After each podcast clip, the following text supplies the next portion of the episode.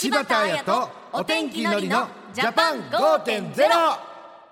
柴田彩です。お天気のりです。私たちの暮らしに役立つ情報や気になる話題を取り上げる柴田彩と。お天気のりのジャパン5.0今日はですね海外や国際協力のお話が出てくるんですよ。世界には飢えや貧困に苦しんでいる国もあるんですよねのりさん、うん。うん。やっぱりこれ正直な話もう他人事ではないという気持ちは本当あるんですけどええでもしっかりと目を向け入れてるかって言ったら向け入れてない状態ですうん。ねそしてのりさんは、うん。苦しい時誰かに支えてもらった経験はありますいやか親兄弟奥さん友達先輩いろんな方に助けてもらって今のノリが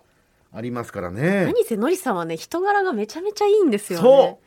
自分でそうって声でかでかに言えるんですよのりさんはね本当にねハートフルなんですけれども、はい。あと自分が苦しい時に同じように苦しんでいる人にこう手を差し伸べることはできますか？あ僕ね後輩が炊飯器が壊れたって SNS でつぶやいてじゃあたまにはいいことしてあげようと思って炊飯器を買ってええ。送ってあげたんですよ、はいはい。なんで今日はいつもとそんな違う質問をするんですか？これらの質問がですね、はい。今日これから出てくるから、はい。ということで今日のテーマは世界のために考えよう。日本の ODA です。今日も一緒に考えていきましょう。柴田彩とお天気のりのジャパン5.0明日の暮らしをわかりやすく内閣府政府広報の提供でお送りします今日のゲストです。外務省国際協力局審議官の岡田恵子さんです。岡田さんよろしくお願いします。よろしくお願いします。よろしくお願いします。オープニングでは世界で飢えや貧困に苦しむ国や地域あるよねってお話ししたんですけれども、どれくらいあるんですかね？はい、世界196の国や地域のうち、実は146の国や地域に飢えや貧困に苦しむ人が多くいて、十分な食べ物や水が得られず、教育や医療も満足に受けることができていないんです。いやそんなに多いんですね。うんちょっと多くてびっくりしましたね。およそ4分の3の国や地域で飢えに苦しんでいる人がいるなんてね。またさらに言えば飢えや貧困の問題だけではありません。今世界では環境気候変動水問題大規模自然災害感染症食料問題エネルギーなど地球規模の問題が山積みなんです。うん、特に感染症は今コロナ禍ですので、うん。全世界で深刻な問題となってますよね。日本が途上国に対して支援している新型コロナウイルス対策としては X 線の撮影装置やサーモグラフィー救急車などを供与して医療体制強化を支援しているほか医療従事者の人材育成など能力構築の支援を技術協力で実施しているんです。うんやっぱりこれ日本は支援してるんですね。うん。うん。ただあんまり私たちのところには伝わってこない。もうちょっとね国内外にアピールしてもいいかなと思いますけどね。まあそうだよね。こうした地球全体の問題解決に努める日本に対しては世界各国から非常に大きな期待をいただいています。まあその期待に積極的に応えようとすることが国際社会での日本への信頼につながり存在感を高めることになっているんです。うん、大事なことですね。うん日本は世界の中にあり世界があって日本があります。まあ、世界がより良い環境になることが日本の国益にもなるんです。そっか、巡り巡って日本のためでもあるんですね。はい、まあその重要な手段の一つが開発協力です。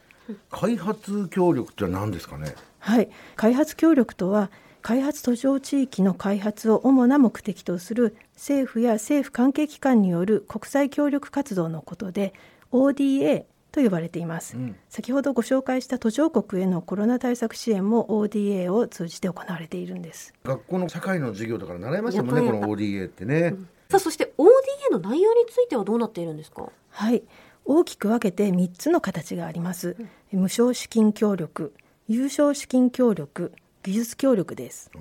この一つ目のえ無償資金協力とは一体どんな協力なんでしょうか？はい、資金を返さなくていいからその国が経済発展して国民の生活が向上するように支援しますというものなんです。その無償資金協力の一例をご紹介いただけますか？はい、東南アジアのカンボジアについてご紹介します。カンボジアは1970年代からの内戦の影響で教員を含む国民の虐殺学校施設の廃止教科書教材の廃棄などがあり教育面で壊滅的な打撃を受けてきました。その後復興改善の努力によって初等教育日本でいうところの小学校ですけれども、まあ、小学校では学校に通う年齢の子どものうち実際に通えている子どもの割合が91%にまで向上しました、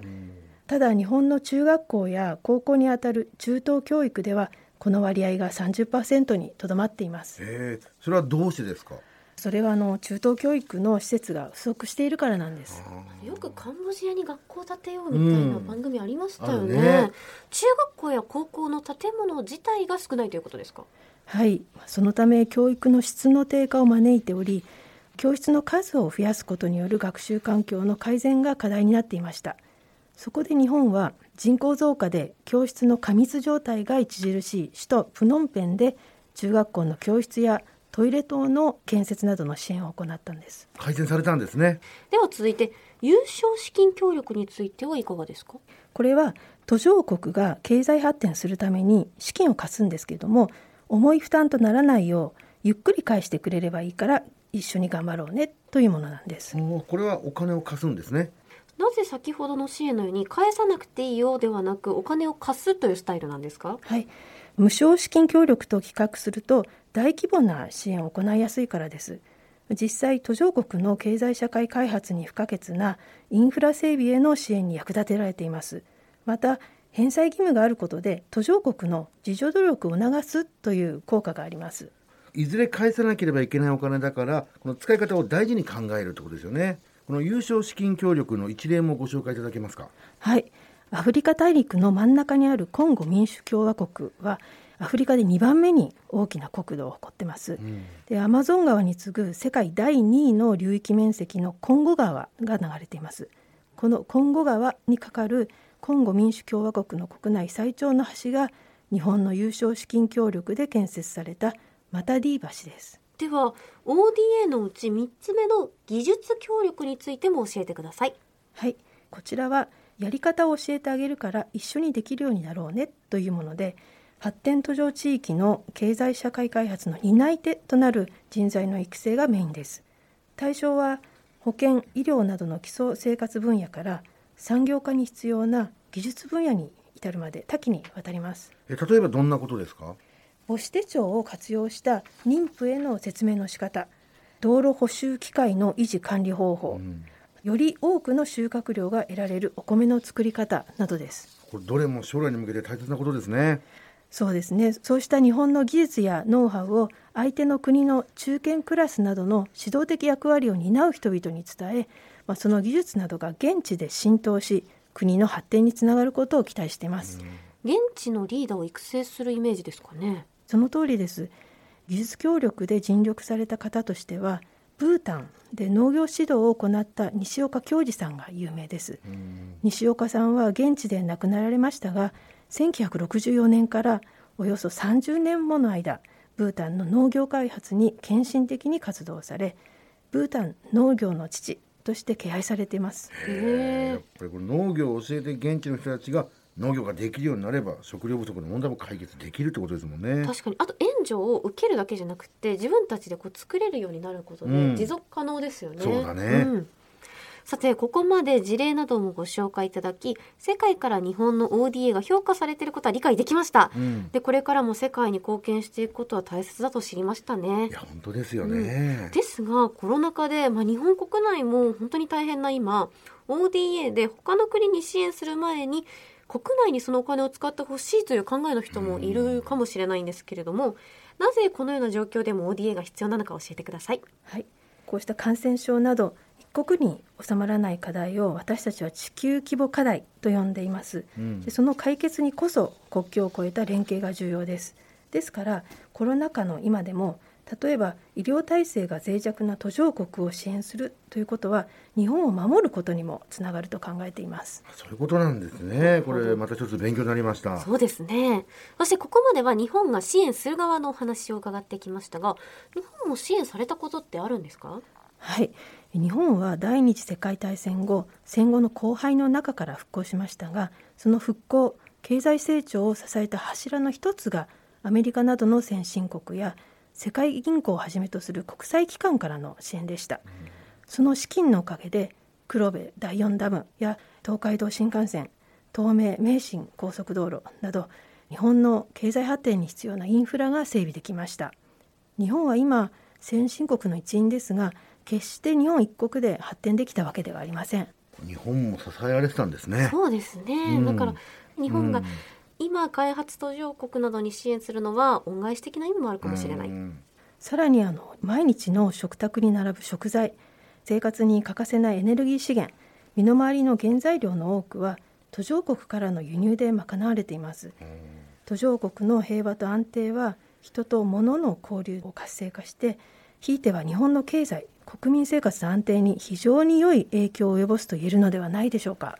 グローバル化が進んだ今世界はこのように密接につながっていまして、まあ、海外の平和と経済社会の安定繁栄は日本の経済にも重要です。そこに国際協力を行う意義があると考えています。日本の経済にもですかね。はい、ODA でインフラ整備や技術移転を行うことは日本が海外のビジネス環境を整備することにもつながり、まあ海外に進出している日系企業のためにもなっています。なるほど。よくわかりました。で今日のお話を聞いてもっとこの ODA のことが知りたいという人はどうしたらいいですか？はい、外務省のホームページにいろいろな資料を掲載しています。外務省 ODA で検索してください。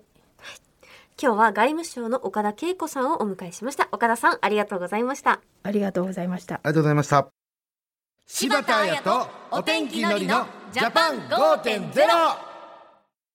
さてのりさん今日はいかがでしたか？いやーもう本当に勉強になりましたよ、うん困った時はお互い様なんだなってことなんですね。巡り巡って日本のためとか、うん日本もね支援された側だったっていうこととかをね知れたからあとは国際協力についてはねまだまだ知らない話ってありそうですねそうだね。次回は福島から世界に福島の魅力を発信している方にお話を伺いますはい。今度の3月11日で東日本大震災から10年を迎えるんですねもう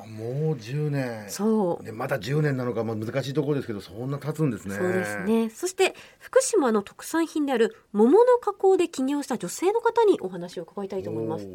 ということでここまでは柴田彩とお天気のりのジャパン5.0また来週柴田彩とお天気のりのジャパン5.0明日の暮らしをわかりやすく内閣府政府広報の提供でお送りしました。